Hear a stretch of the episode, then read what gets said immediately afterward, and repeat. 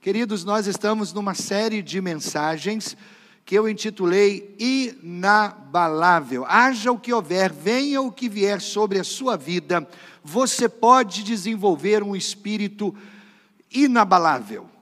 Daniel é a base desses nossos estudos e nós estamos vendo os testes pelos quais Daniel passou e também seus companheiros de jornada passaram. E por cada um desses testes, Deus ah, aprovou Daniel, aprovou seus, seus companheiros, e a cada aprovação, a cada teste, a cada aprovação, Daniel e seus companheiros iam sendo promovidos.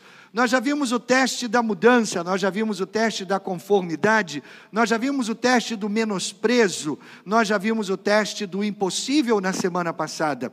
Se você não acompanhou essa série até hoje, nós temos todas as mensagens gravadas no nosso canal do YouTube. Eu recomendo enfaticamente que você reveja, que você veja ou reveja as mensagens anteriores. Elas, têm, elas contêm material abundante para auxiliá-lo nessa crise do Covid-19. Hoje nós vamos ver o teste de quando o forno está aceso. O que significa isso?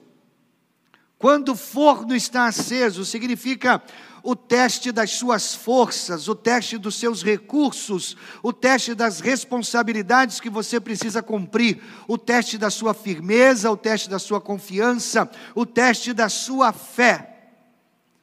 Nossa, nosso foco hoje está concentrado em Daniel capítulo 3. E em Daniel capítulo 3 nós encontramos a seguinte história: não basta ser rei, eu quero ser Deus. Foi isso que seduziu o coração de Nabucodonosor no capítulo 3. Imperador, rei da Babilônia, Nabucodonosor ensoberbeceu-se e quis ser Deus.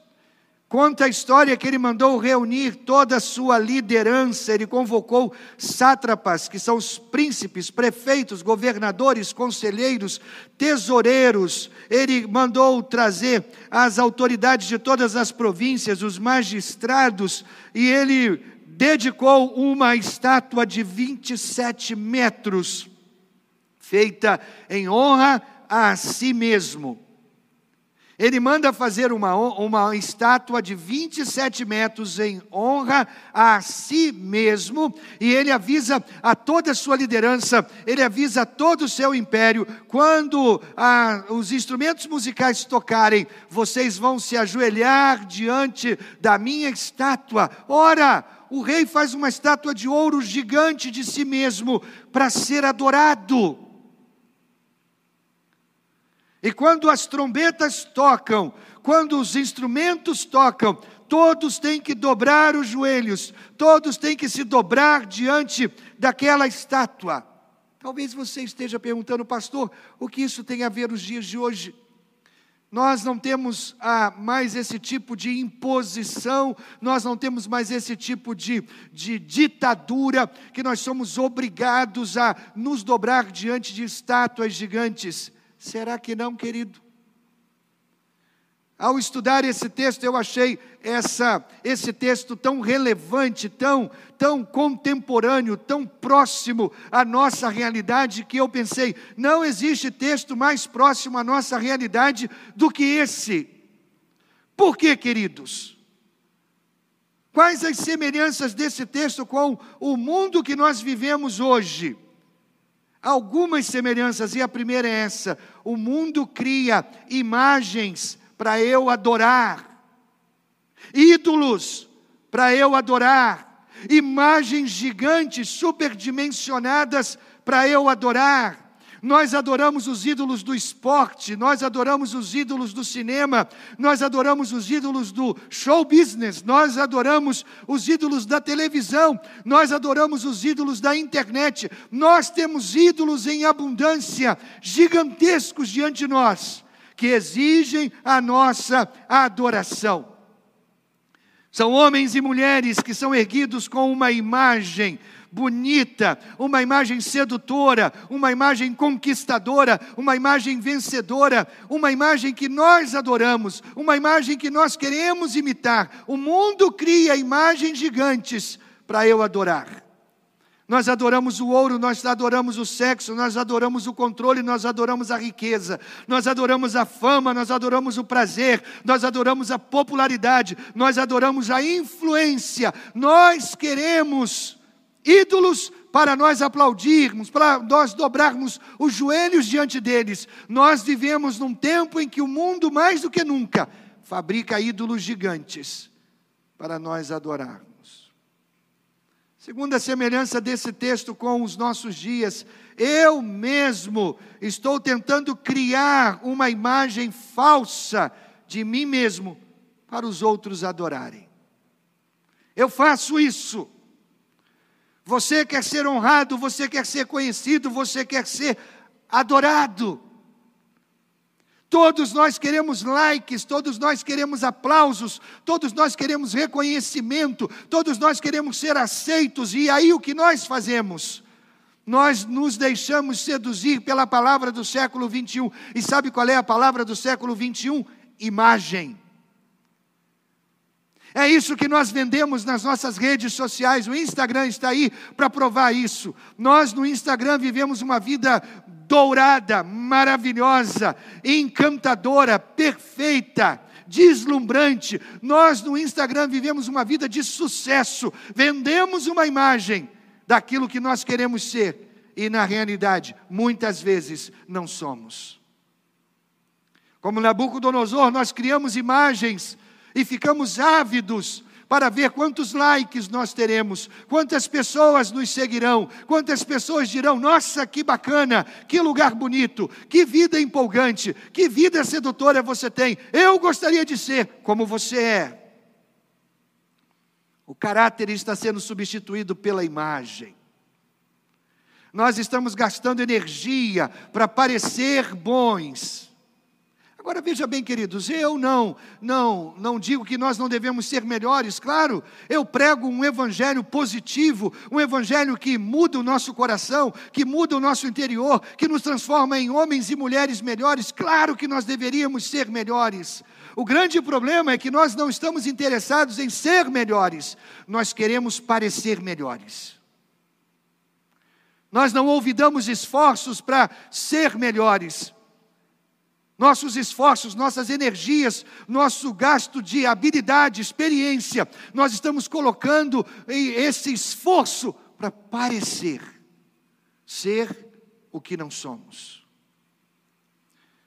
Nós queremos que as pessoas pensem a respeito de nós, um mundo encantado.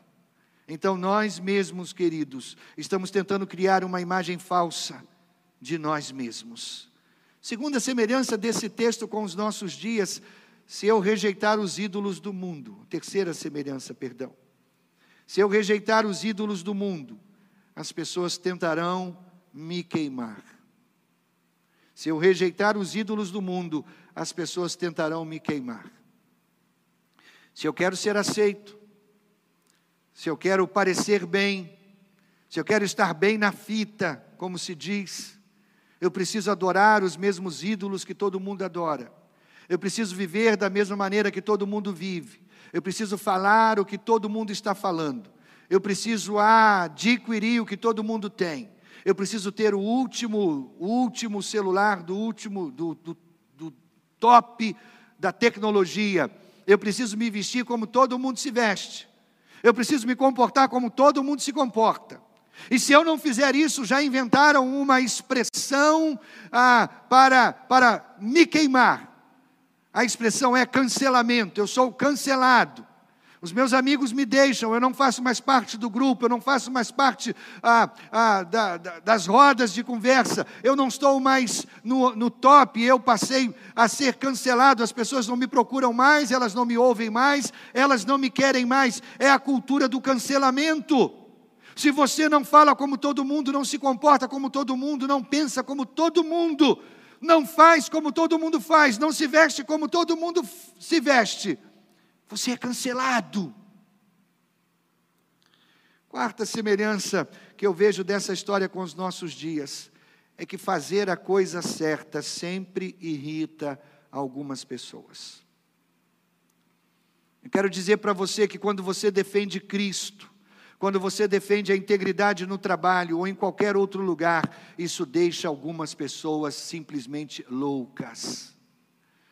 Algumas pessoas vão dizer você é um hipócrita, algumas pessoas vão dizer você é o certinho, algumas pessoas vão dizer você é o perfeito quando na verdade nós só queremos fazer o que é certo, quando na verdade nós estamos tentando defender o que nós cremos a despeito do que os outros creem. E quando nós fazemos isso, quando nós mantemos a nossa integridade, quando nós dizemos eu não me vendo, quando nós dizemos eu não estou à venda, eu não tenho preço, eu não vou corromper os meus valores, eu não vou abrir mão do que eu creio, eu não farei o que todo mundo quer que eu faça. As pessoas ficam loucas. E elas começam a montar armadilhas e começam a montar pegadinhas para nos pegar numa vírgula, para nos pegar num pingo do i. Nós temos nessa história três jovens que não se curvaram Nabucodonosor faz uma estátua gigantesca, convoca toda a sua liderança, convoca os melhores dos melhores para estarem na inauguração da estátua. E aí ele anuncia: quando os instrumentos tocarem, quando a música soar, todos vocês devem se dobrar diante da minha imagem, a minha imagem perfeita, a minha imagem autovalorizada, a minha imagem superdimensionada. Vocês devem se dobrar. E aí, três jovens chamado Mesaque, Sadraque e Abidinego. Não dão ouvidos ao que o rei diz e não se dobram. Imediatamente pessoas se levantaram e foram até o rei. Veja que não foi o rei que observou que esses jovens não se dobraram, foram outras pessoas. Outras pessoas procuraram o rei, outras pessoas denunciaram a atitude de rebeldia de Sadraque, Mesaque e Abidnego. Veja, rei, eles não se dobraram. Veja, rei, eles se acham melhores do que todos nós. Eles se acham melhores até mesmo do que o senhor, rei. Você entende? Quando nós queremos fazer a coisa certa, isso sempre irrita algumas pessoas. O versículo 12 diz: Não prestam culto aos teus deuses, nem adoram a imagem de ouro que mandaste erguer. Sabe, querido, nesse mundo existem três tipos de pessoas: os ídolos, os adoradores e os homens que não se dobram. Qual dos três você é? Você é um ídolo que requer adoração você é um adorador que se inclina diante ah, dos ídolos que o mundo levanta? Ou você é um daqueles que não se dobram? Mesaque, Sadraque e Abidinego, eles não se dobram, não é por rebeldia, absolutamente, eles não se dobram porque eles devem fidelidade e obediência a um único Deus. Por obediência a Deus, eles não se dobram. Na verdade, eu vejo dois motivos básicos para o qual esse jo, pelo qual esses jovens não se dobram. Primeiro é o primeiro mandamento: não farás outros deuses, não terás outros deuses diante de ti. Esses jovens já haviam assimilado o primeiro, o, o, o do, do top 10, o primeiro dos dez mandamentos. Nós não teremos outras, no outro Deus para nós adorarmos. Nós não nos dobraremos diante de outros deuses, é o que o meu Deus espera de nós. O segundo motivo pelo qual esses jovens não se dobram é a própria Babilônia. Eles estão exilados na Babilônia. E por que eles estão exilados na Babilônia? Porque os seus pais, porque a, a, a geração anterior se dobrou diante de outros deuses.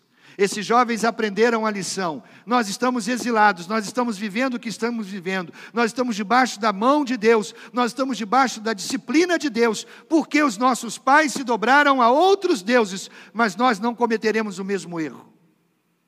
Eles não se dobram. E aí chegamos no versículo 13 de Daniel, capítulo 3, que diz assim: Furioso, Nabucodonosor mandou chamar Sadraque, Mesaque e Abidinego e assim eles foram conduzidos à presença do rei. Nabucodonosor lhes disse: É verdade, Sadraque, Mesaque e Abidinego, que vocês não prestam culto aos meus deuses, nem adoram a imagem de ouro que mandei erguer.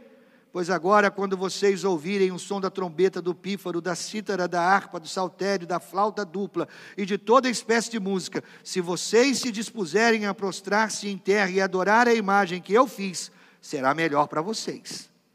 Mas se não a adorarem, serão imediatamente atirados numa fornalha em chamas. E que Deus, e que Deus poderá livrá-los das minhas mãos. Queridos, o que nós faremos nessa noite, depois dessa introdução? Primeiro, nós veremos o que eu devo fazer quando o forno está aceso. Segundo, nós vamos ver o que acontece quando eu confio em Deus, quando o forno está aceso. Então, em primeiro lugar, o que eu deveria fazer quando o forno está aceso? Quando eu sou testado nas minhas convicções, quando eu sou levado ao, ao, ao extremo da, da, minha fidelidade, o que eu deveria fazer quando o forno está aceso? Em primeiro lugar, eu não me preocupo em me defender. Confie em Deus em silêncio para cuidar dos seus opositores. Confie em Deus. Quando você está no fogo, Deus é um bombeiro muito melhor do que você. Deus tem muito mais recursos, Deus tem muito mais sabedoria, Deus tem muito mais força. Lembra que Deus é o Criador de todos os lagos, de todos os rios, de todos os mares, de todos os oceanos. Deus é o Criador de tudo. Quando o forno está aceso, você não precisa se levantar para se defender. Por quê? Porque você tem ao seu lado um Deus que é Senhor de todas as coisas, e esse Deus é que pode defender você. No versículo 16, do capítulo 3 de Daniel diz o seguinte: Sadraque, Mesaque e Abidnego responderam assim: Ó oh, rei, nós não vamos nos defender. Nós não vamos nos defender. Nós não precisamos nos defender. Nós não precisamos argumentar. Nós não precisamos nos levantar em defesa da nossa causa própria. Não faremos isso. Isso é prova de confiança, queridos. Nós não faremos isso não porque não queremos ser defendidos, não porque não temos defesa. Nós não faremos isso porque Deus fará por nós. Nós não nos defenderemos porque temos ao nosso lado um Deus que pode todas as coisas. Você tem o forno ao seu lado, eu tenho ao meu lado o bombeiro mestre, o bombeiro sênior, o dono de todas as águas, que pode lidar com, com o seu forno de maneira adequada. O rei diz: Eu vou lhes dar uma última chance. E eles nem sequer se deram ao trabalho de argumentar, nem sequer. Se Deus é por nós, querido, quem será contra nós? Por favor, não faça dessa afirmação ou desse questionamento retórico apenas um versículo bonito na Bíblia. Faça desse, desse questionamento retórico um versículo base na sua vida. Se Deus é por nós, quem será contra nós? Se eu jogo no time de Deus, se eu tenho Deus do meu lado, se eu tenho Deus andando comigo, quem será contra mim? Quem pode me derrotar? Quem pode se levantar? Quem pode me queimar? Se Deus está comigo. Eu não preciso de defesa nenhuma. Eu não preciso me defender. Eu tenho Deus do meu lado. O que fazer quando o forno está aceso? Não se defenda. Deixa Deus julgar a sua causa. Segundo, quando o forno está aceso, o que fazer? Eu lembro que Deus tem o poder para me salvar. Querido, não importa em que tipo de bagunça você está agora mesmo, que tipo de crise, que tipo de dificuldade, que tipo de fogo você está tentando apagar na sua vida agora mesmo. Olha, querido, isso não importa. Talvez você esteja enfrentando um fogo relacional, um fogo financeiro, um fogo emocional. Talvez você esteja enfrentando um fogo espiritual. Talvez você esteja enfrentando um fogo na sua saúde, um fogo nas suas emoções, um fogo nas, nos seus relacionamentos. Não importa, querido, basta lembrar que Deus tem o poder para salvar você.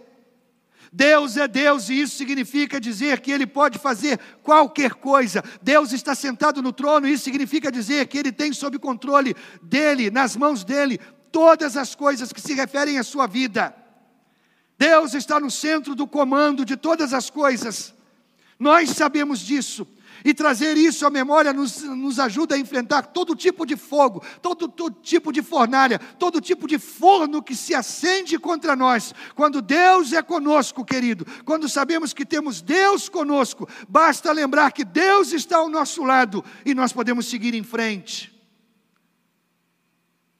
Os jovens continuam dizendo na parte A do versículo 17: Se formos atirados na fornalha em chamas, o Deus a quem prestamos culto pode nos livrar. Eu reconheço o poder de Deus, isso é uma afirmação e tanto. Olha, Rei, nós sabemos que o nosso Deus é capaz, nós sabemos do que o nosso Deus é capaz, Ele tem o poder para nos salvar. Nosso Deus está ao nosso lado e Ele tem poder para nos salvar das tuas mãos, Rei. Então, querido, primeiro, quando o forno está aceso e você está enfrentando um fogo na sua vida, não tente se defender, deixa Deus julgar a sua causa. Segundo, lembre-se que Deus tem o poder para fazer qualquer coisa, Ele é que está sentado no trono, Deus é Deus e não você, mas isso não basta. Você precisa dar o terceiro passo, e o terceiro passo é esse: acreditar que Deus irá salvar você.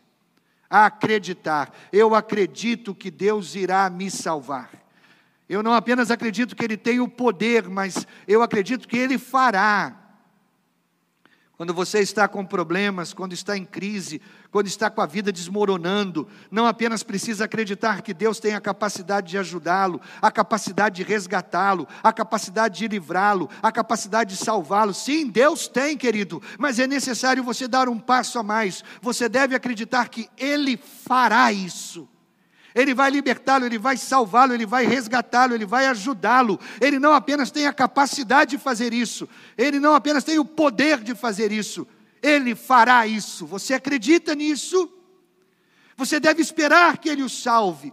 Não apenas que ele é capaz de fazer, mas que ele irá fazer. Esses jovens revelam que eles lembram do poder de Deus, mas na parte B do versículo 17, eles dizem: E Ele nos livrará das suas mãos, ó Rei. Olha, Rei, quero que você saiba de uma coisa, Rei: nós não vamos nos defender, nós servimos ao Deus dos céus e da terra, é Ele quem julga nossas causas. Nós lembramos que Ele tem poder para nos livrar das suas mãos, e não apenas tem poder, Ele fará isso. Agora, queridos, vamos lembrar aqui do, do contexto ou do pano de fundo. Esses caras têm no máximo 30 anos, eles são ainda jovens, e eles têm toda uma nação contra eles.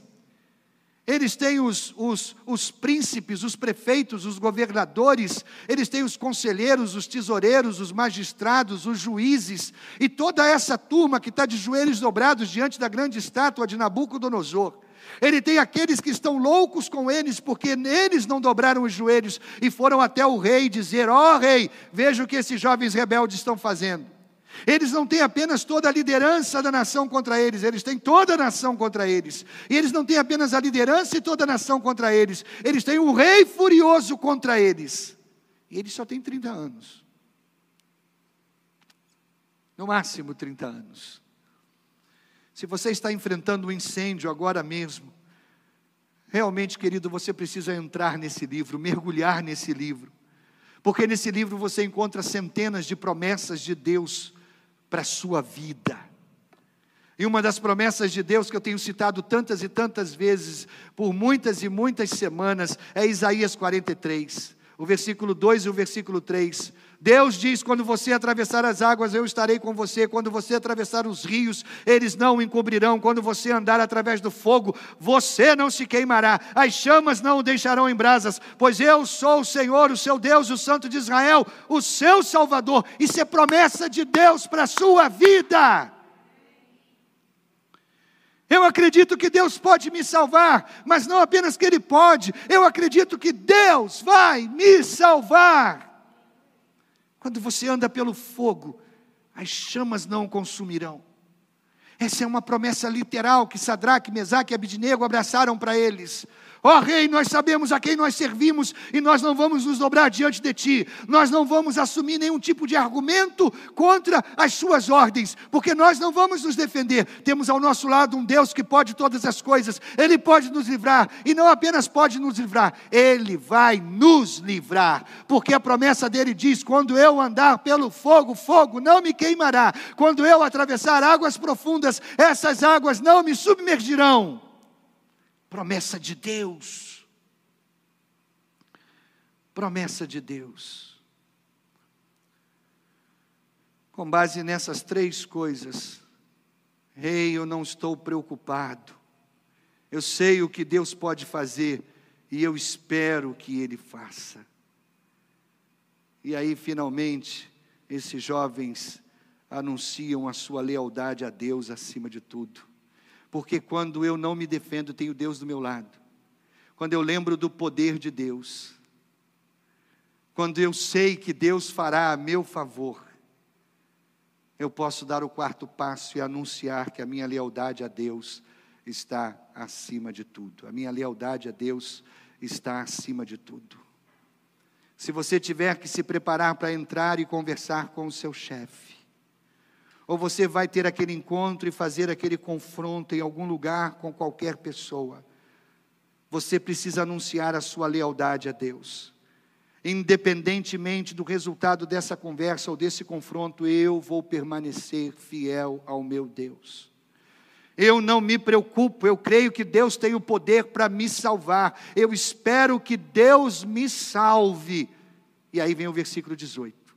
Mas se ele não nos livrar, saiba, ó Rei, que não prestaremos culto aos seus deuses, nem adoraremos a imagem de ouro que mandaste erguer.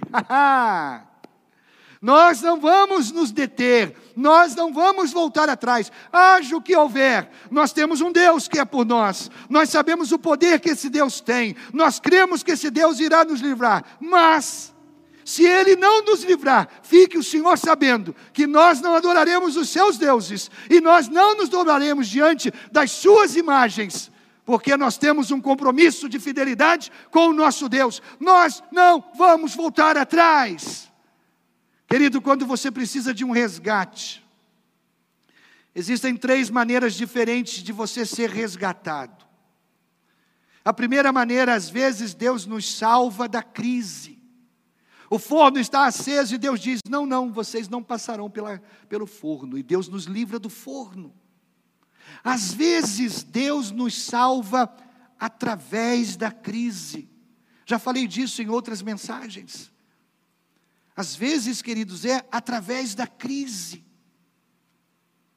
É no meio da crise, Deus vai com você, Deus te dá força. Você está atravessando fogo e Deus está lá com você. Você está passando pela fornalha e Deus não deixa o fogo chegar até você. Você passa pela crise, você atravessa a crise. Então, às vezes, Deus nos salva da crise, às vezes, Deus nos salva através da crise, e às vezes, Deus nos salva pela crise. Pela crise. O que significa isso? Você vai pela estrada, a estrada escura, deserta, noite. O seu farol não está muito bom e aí o seu carro fura o pneu. E você diz: Meu Deus, que problemão. Eu não tenho como trocar o meu pneu, eu não tenho como fazer esse reparo, eu estou sozinho nessa estrada escura, eu vou ter que dormir aqui dentro do carro, esperar o dia amanhecer e procurar algum tipo de socorro. E você passa a noite e você pensa: nossa, o meu problema é o pneu furado. Quando o dia amanhece, você sai à procura de alguém para ajudá-lo a trocar o pneu naquela estrada deserta. Mais à frente tem uma ponte e a ponte está caída.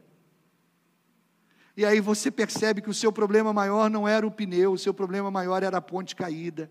E o pneu furado apenas livrou você de um acidente terrível.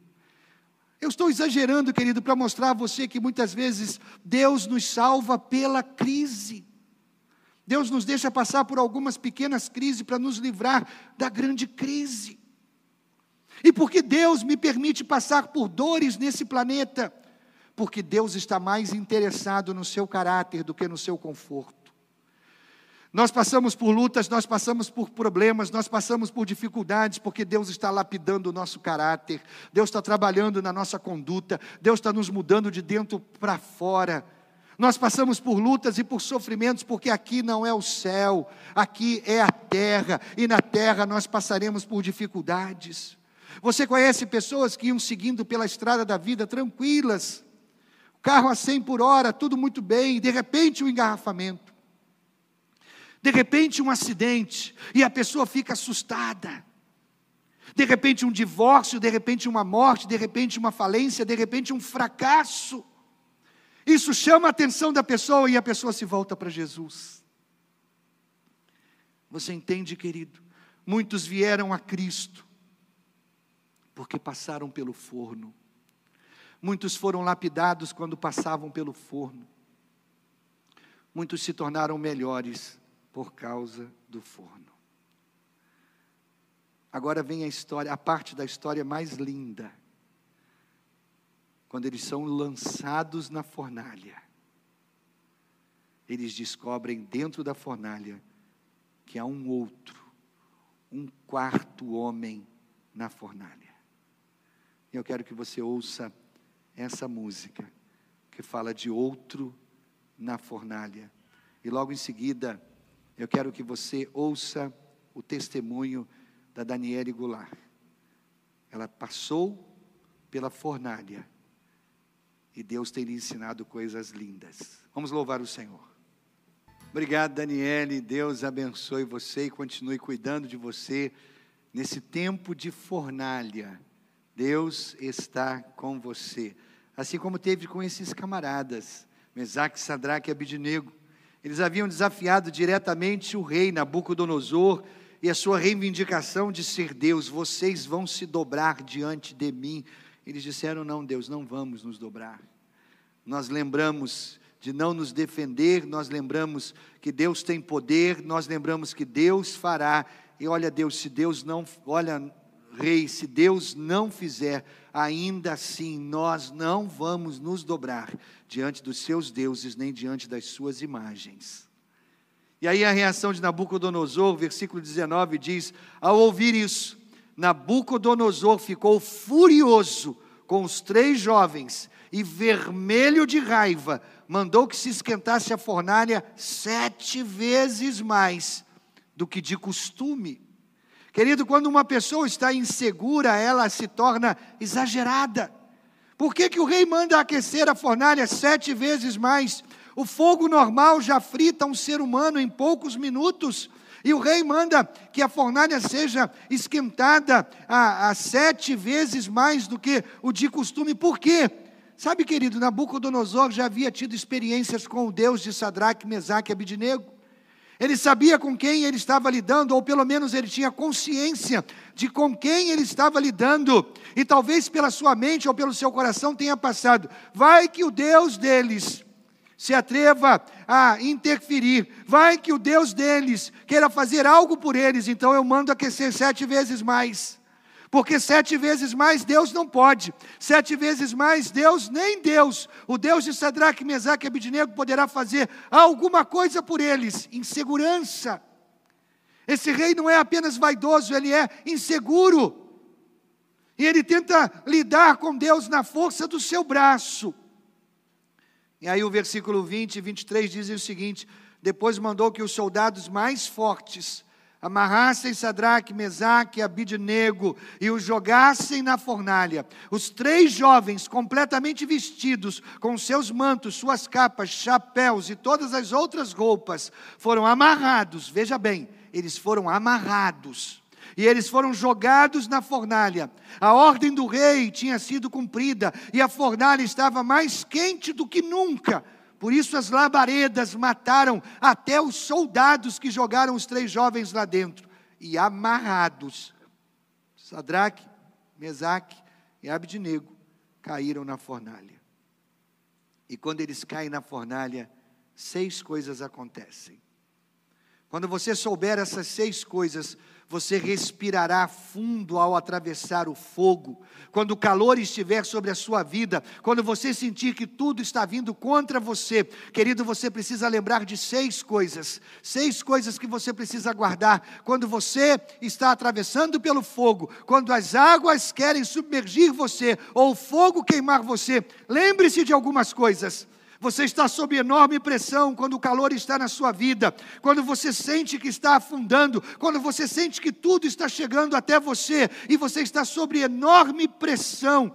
O que acontece quando eu confio em Deus na fornalha? O que acontece? Em primeiro lugar, Deus caminha através do fogo comigo. Isso é um grande alívio, querido você não ficará sozinho, a presença de Deus estará com você, com você. Os versículos 24 e 25 dizem: Mas logo depois, o rei Nabucodonosor, alarmado, atordoado, levantou-se e perguntou aos seus conselheiros: Não foram três amarrados que nós atiramos no fogo? Eles responderam: Sim, ó rei. E o rei exclamou: Olhem, estou vendo quatro homens desamarrados e ilesos andando pelo fogo, e o quarto se parece com um filho dos deuses. Não Nabucodonosor, não é um filho dos deuses, é o filho de Deus caminhando com os filhos de Deus no meio do fogo. Sabe por quê, Nabucodonosor? Isaías 43, versículo 2: Quando você atravessar as águas, eu estarei com você. Quando você atravessar os rios, eles não encobrirão. Quando você andar através do fogo, você não se queimará. As chamas não o deixarão em brasas, pois eu sou o Senhor, o seu Deus, o Santo de Israel, o seu Salvador. Querido, se eu confio em Deus em primeiro lugar, Ele passará pelo fogo comigo. Segundo, Deus queimará todo laço que me prende, todo laço. Observe, queridos, que neste fogo eles não se queimaram, as roupas deles não foram queimadas nem chamuscadas. Veja, queridos, que os jovens não têm nem cheiro de fumaça. A única coisa queimada foram as cordas feitas pelos homens com as quais eles foram amarrados, porque eles são lançados dentro da fornalha amarrados, mas eles são vistos andando desamarrados. Sabe por quê? Porque a fornalha serve para queimar os seus laços. É isso que a fornalha faz. Ela queima o que nos impede, ela queima o que nos limita, ela queima o que nos puxa para baixo, ela queima o que nos mantém amarrados. O que tem amarrado você? O que está segurando você, o que está limitando você, o que está detendo você, o que está sabotando o seu crescimento, o que mantém você amarrado, querido quais são as suas limitações na sua vida. Deus quer queimar agora mesmo. Deus pode levá-lo através do fogo, Deus pode lançá-lo numa fornalha, sabe para quê? Para queimar aquilo que amarra você, para queimar aquilo que limita você. Você vai sair do outro lado sem se ferir, sem ser destruído, sem se queimar, mas as coisas que serão queimadas são exatamente as coisas que prendem você, as coisas que estavam amarrando você, as limitações da sua vida. Isaías 48, versículo 10 diz assim: Veja, eu refinei você, embora não como prata, eu o provei na fornalha da aflição. Querido, você não vai atravessar um forno ardente, literalmente na sua vida, ok mas você vai passar pela fornalha do sofrimento, muitas e muitas vezes, e Deus estará refinando você nesse fogo, Deus estará. O que detém você, o que limita você, o fogo vai queimar, suas amarras serão, serão queimadas e você será livre. Lembre-se da terceira coisa: Deus me dá uma nova liberdade. Quando eu sou lançado na fornalha, e eu confio em Deus, Deus me dá uma nova liberdade. A Bíblia está cheia de exemplos e testemunhos disso. O que as pessoas no mundo pretendem usar para escravizar você, ou o que as pessoas pretendem usar para prender você, para destruir você, Deus quer usar esse mesmo problema na sua vida para libertá-lo. Salmo 66, o versículo 12 diz: Deixaste que os nossos inimigos nos pisassem Passamos pelo fogo e pela água, mas agora nos trouxeste para um lugar seguro. Alguns de vocês precisam tanto da aprovação de outras pessoas. Alguns de vocês precisam tanto ser adorados por outras pessoas. Alguns de vocês, para se sentirem bem, se sentirem confortáveis, se sentirem legal, se sentirem equilibrados, precisam do aplauso de outras pessoas. Queridos, deixe-me dizer uma coisa para você: você não precisa da aprovação de outras pessoas. Se você já tem a aprovação de Deus na sua vida, você tem tudo o que você precisa. É da aprovação de Deus que você precisa, não do aplauso, não do like das outras pessoas. Você precisa da aprovação de Deus, e se você já tem a aprovação de Deus, você não precisa da aprovação dos outros. Se você é uma pessoa assim, então você está precisando de um lugar seguro, precisa de uma libertação. E queridos, muitas vezes passar pelo fogo do forno aceso, aquecido sete vezes mais, dará a você uma nova liberdade. Quarto, Deus me faz sair são e salvo. Quando eu sou lançado na fornalha e eu confio em Deus, Deus me faz sair são e salvo. Antes de tudo acontecer, Deus já tinha um plano. Aliás, queridos, Deus tem sempre um plano. No céu não há pânico, no céu há planos. Antes de tudo acontecer, Deus já tinha um plano. E porque Deus já tinha um plano, três homens não tinham medo. Quando eu sei que Deus tem um plano, eu não preciso ter medo, eu confio. Três homens sabiam que Deus tinha um plano, então eles não tinham medo. No céu não há pânico, no céu há planos. Versículo 26, aí o rei chegou perto da fornalha, da porta da fornalha e gritou: Sadraque, Mesaque, Abidnego, servos do Deus Altíssimo, saiam daí, venham para cá. Os três saíram da fornalha e todas as autoridades que estavam ali chegaram perto deles e viram que o fogo não havia feito nenhum mal a eles, as labaredas não tinham chamuscado nenhum cabelo da sua cabeça, as suas roupas não estavam cheirando, não estavam queimadas e eles não estavam com cheiro de fumaça. Mesaque, Sadraque, Abidnego, disse Nabucodonosor: saiam daí, venham para cá. Mas não eram quatro na fornalha. O rei não viu quatro homens. Por que o rei não chamou o quarto homem? Porque ele estava cheio de medo do quarto homem. O quarto homem na fornalha, o rei não queria enfrentar. O quarto homem na fornalha, o rei já sabia quem era. Querido, eu chamo essa série sobre a vida de Daniel de inabalável, mas esses caras aqui não são apenas inabaláveis, eles são inesquecíveis, eles são invencíveis, eles são imparáveis. Eles não podem ser dobrados pelo rei, eles não podem ser cozidos pelo, pelo fogo, eles são inabaláveis, porque Deus está do lado deles e Deus garante que eles saiam ilesos do outro lado. O quarto homem na fornalha garantiu isso. O fogo não queimará vocês, as águas não submergirão vocês, porque eu estarei com vocês e vocês vão sair do outro lado, são e salvos. E quando isso acontece, eu sou jogado na fornalha e eu me mantenho confiando em Deus.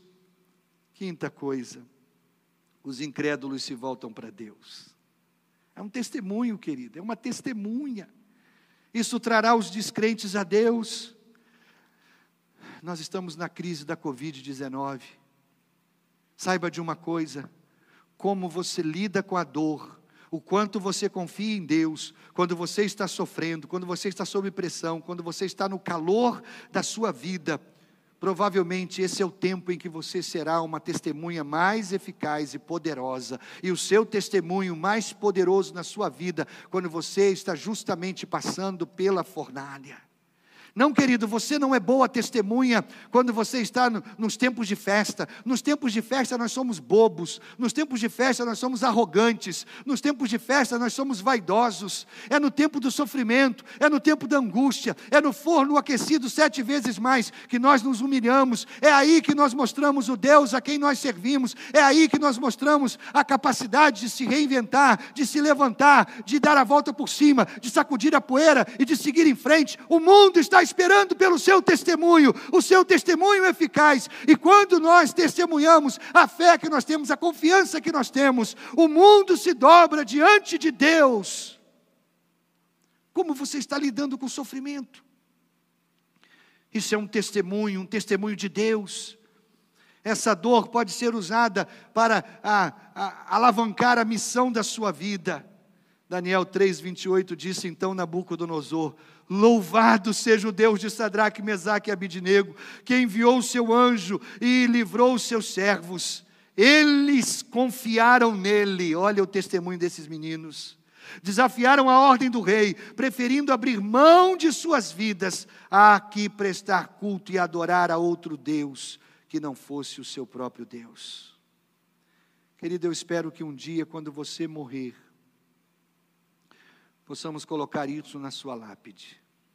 Ele confiou em Deus. Eu gostaria que isso fosse escrito na minha lápide. Ele confiou em Deus. Eu acho que não existe epitáfio maior para a sua vida ou para a minha vida. Ele confiou em Deus. Pergunta: pelo que você está disposto a morrer? Você já descobriu isso? Você já sentou e fez uma lista do que, pelo que você está disposto a morrer? Porque se você não sabe pelo que você está disposto a morrer, então você realmente ainda não está pronto para viver. Você não está pronto para viver até que saiba pelo que está pronto para morrer. Sadraque, Mesaque e Abidinego colocaram o pescoço, a vida à disposição do rei, mas nós não vamos nos dobrar. Versículo 29 e 30, por isso eu decreto, diz Nabucodonosor, que todo homem de qualquer povo, nação e língua que disser alguma coisa contra o Deus de Sadraque, Mesaque e Abidnego, que seja despedaçado e sua casa seja transformada em montes de entulho. E aí o rei diz: Pois nenhum outro Deus é capaz de livrar ninguém dessa maneira. Então o rei promoveu Sadraque, Mesaque e Abidnego a melhores posições na província da Babilônia. Quem você procura para ser o seu salvador? Quem você está procurando para salvá-lo dessa crise? Você está no forno ardente, as águas estão profundas, você está afundando. Talvez seja essa a última vez que nós vemos você quem você está procurando para ser o seu Salvador. Esses meninos são testados e são aprovados. E por serem aprovados, são promovidos. Deus testa você com estresse antes de lhe confiar o sucesso. Nós queremos o sucesso. Nós queremos vender a nossa imagem. Nós queremos parecer bem sem passar pelo estresse. Mas Deus nos faz passar pelo estresse antes de nos confiar o sucesso. Isso nos leva à sexta e última ideia.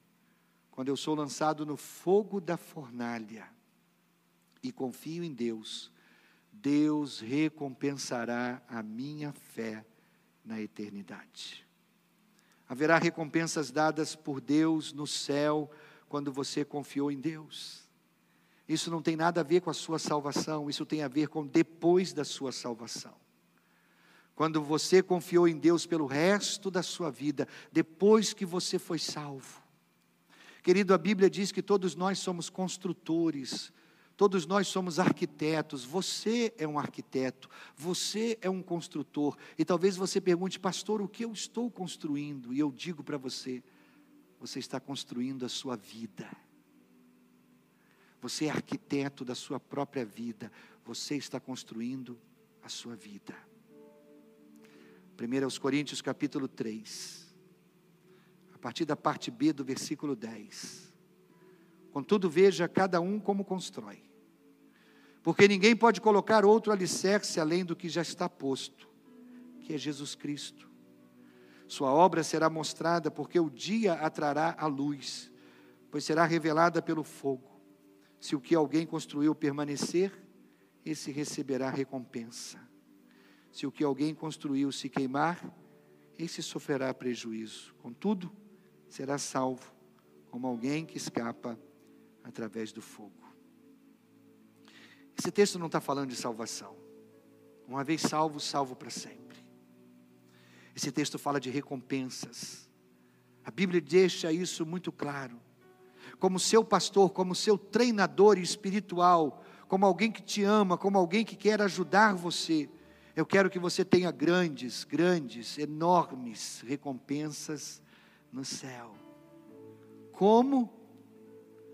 Confiando em Deus no fogo fazendo do jeito de Deus. Preocupando-se mais com o que Deus pensa a respeito de você, do que com o que os outros pensam a respeito de você. Você está construindo a sua vida. Tomara que o material que você está usando para construir a sua vida seja material resistente ao fogo porque então você será recompensado. Deus está olhando para ver, o fogo está aceso, como você reage?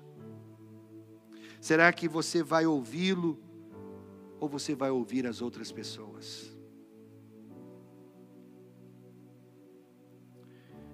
Eu quero terminar com uma pergunta que, invariavelmente, aos domingos eu pergunto